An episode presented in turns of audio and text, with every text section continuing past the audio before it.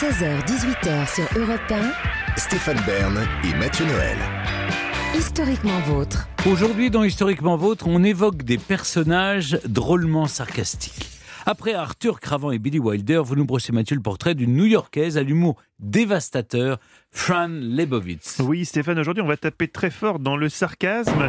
Alors, vous avez déjà eu une petite préparation dernièrement avec notre invité euh, l'autre jour, Laurent Baffy, qui est probablement un des esprits les plus sarcastiques de France et qui nous l'avait prouvé d'entrée de jeu avec cette question à laquelle j'ai senti que vous ne vous attendiez pas. C'est vrai qu'après on s'encule ou c'est une légende Je vous présente une version féminine et new-yorkaise de Laurent Baffy, si vous voulez, Fran Lebowitz, l'écrivaine qui n'écrit pas. Alors, avant que son grand ami Martin Scorsese ne lui consacre une série sur Netflix pendant le confinement, peu de gens en France connaissaient Fran Lebowitz. Aux États-Unis, en revanche, elle est culte depuis les années 70. Présentée tantôt comme écrivaine, tantôt comme chroniqueuse, Fran se décrit avant tout comme une observatrice. C'est un peu l'héritière de Dorothy Parker, dont on a parlé ici une fois, ou encore d'Oscar Wilde, dont on parle tous les jours. En effet, Fran est adepte des one-liners, ces aphorismes concis propres à la langue anglaise. Elle est solitaire, inclassable et s'inscrit dans cette tradition des gens qui, comme Groucho Marx, ne seront jamais membres d'un club qui les accepterait comme membres. Physiquement aussi, Fran est à part. On dirait un peu un mix de John Lennon et de Yoko Ono. C'est très bizarre. Réputé pour son humour sarcastique et sa vision désabusée des évolutions technologiques de nos sociétés, Fran a réussi le prodige d'être une écrivaine mythique en n'ayant écrit que 4 livres. Et mieux, le dernier c'était en 95. Mais pour le journal Le Monde, qui lui consacrait récemment un article, elle gagne en notoriété avec chaque livre qu'elle n'écrit pas. Ça, c'est pratique hein, comme carrière. Son look n'a pas changé en 50 ans. Veste noire, chemise blanche, bouton de manchette, jean et bottes de cow-boy. Jamais aucune inscription sur ses vêtements. Ceux qui portent des mots sur leurs vêtements ne savent pas lire, dit-elle. Elle ajoute, en matière de mode, Dans la rue à New York, quand je vois des gens chercher leur route, je réagis mieux face à des gens bien habillés que face à des gens du Kansas. Oui, globalement, Fran déteste la campagne et l'Amérique profonde lui donne de l'eczéma, d'où cette phrase d'anthologie Appeler un taxi au Texas, c'est comme appeler un rabbin en Irak. Comme Woody Allen, Sinatra ou Sarah Jessica Parker, elle est devenue au fil des années emblématique de la ville de New York. Elle n'y est pourtant pas née, non, elle est née chez les Ploucs, dans le New Jersey. Ah mais oui, converti. Évidemment convertie en 1950 dans une famille juive originaire de Russie, de Tchécoslovaquie et de Hongrie. Son éducation est extrêmement conservatrice. J'ai été élevée pour être une épouse. À 10 ans, j'ai demandé pourquoi papa ne nous aidait pas à faire la vaisselle.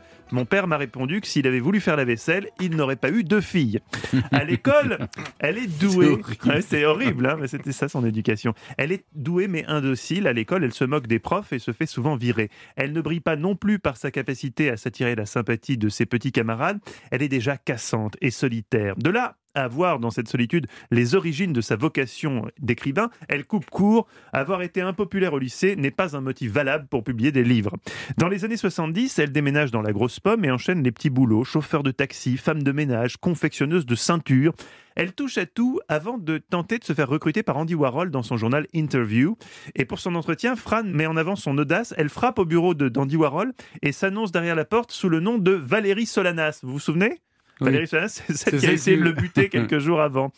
Euh, intrigué, il la laisse entrer et finit par l'engager. Elle collabore ensuite avec plusieurs journaux. Elle écrit quatre romans, dont un pour enfants. Le dernier devait sortir en 2004, sauf que non.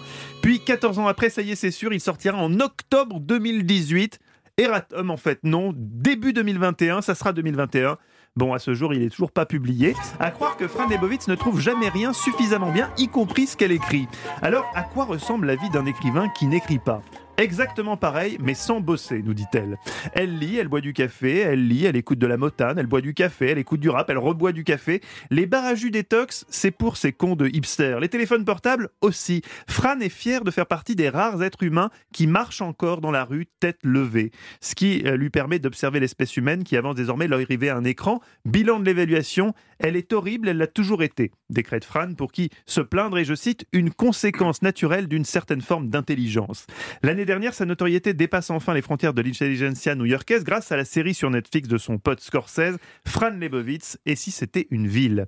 En mars dernier, pour la toute première fois, ses textes sont publiés en français dans un livre regroupant ses deux derniers ouvrages, sortis il y a 27 ans déjà. Son titre, Pensez avant de parler, lisez avant de penser, à méditer. Ah oui, et sachez, il y a une chose dont Fran se fout, mais alors totalement, c'est ce que vous pouvez penser d'elle. Certains me haïssent, d'autres m'adorent, mais je ne les connais pas et je m'en fiche totalement. Mon sentiment profond est que si on n'est pas d'accord avec moi, c'est qu'on a tort. Voilà, je ne vous cache pas qu'il y aurait encore beaucoup de choses à dire sur cette reine du sarcasme new-yorkais, mais comme c'est réparti se déguste essentiellement, je ne vous le cache pas, en VO, je vous renvoie à l'excellente série de Netflix qui vous donnera une idée précise du personnage. Je vous propose qu'on referme cette thématique du sarcasme avec notre roi à tous, notre Lolo Baffy, qui l'autre jour, avant de nous quitter, nous avait posé quelques questions sur la genèse de notre émission. Qui a, qui a eu l'idée Qui a eu l'idée de, de traiter trois euh, personnages comme ça C'est vachement bien. Euh, c'est nous, nous deux, en discutant. On avait envie de bosser ensemble, en fait, et puis on s'est dit qu'est-ce qu'on aime tous les deux qui. À part la bite. Laurent Baffy qui, depuis cette émission, m'appelle souvent Stéphane et je me demande euh, ce qu'il a en tête exactement. Et quand je Ouais. réécoute des sons comme ça, ça me fait peur.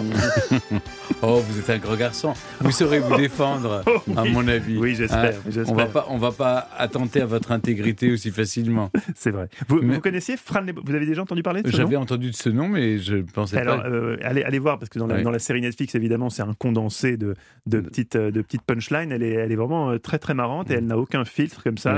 J'aime bien. elle n'a oui. aucun mal à dire, de, elle a Mm. aucun problème pour dire du mal des gens de, du Kansas. C'est très méchant, mais c'est assez, c'est C'est assez assez exquis. drôle. Merci Mathieu. Europe 1, historiquement vôtre.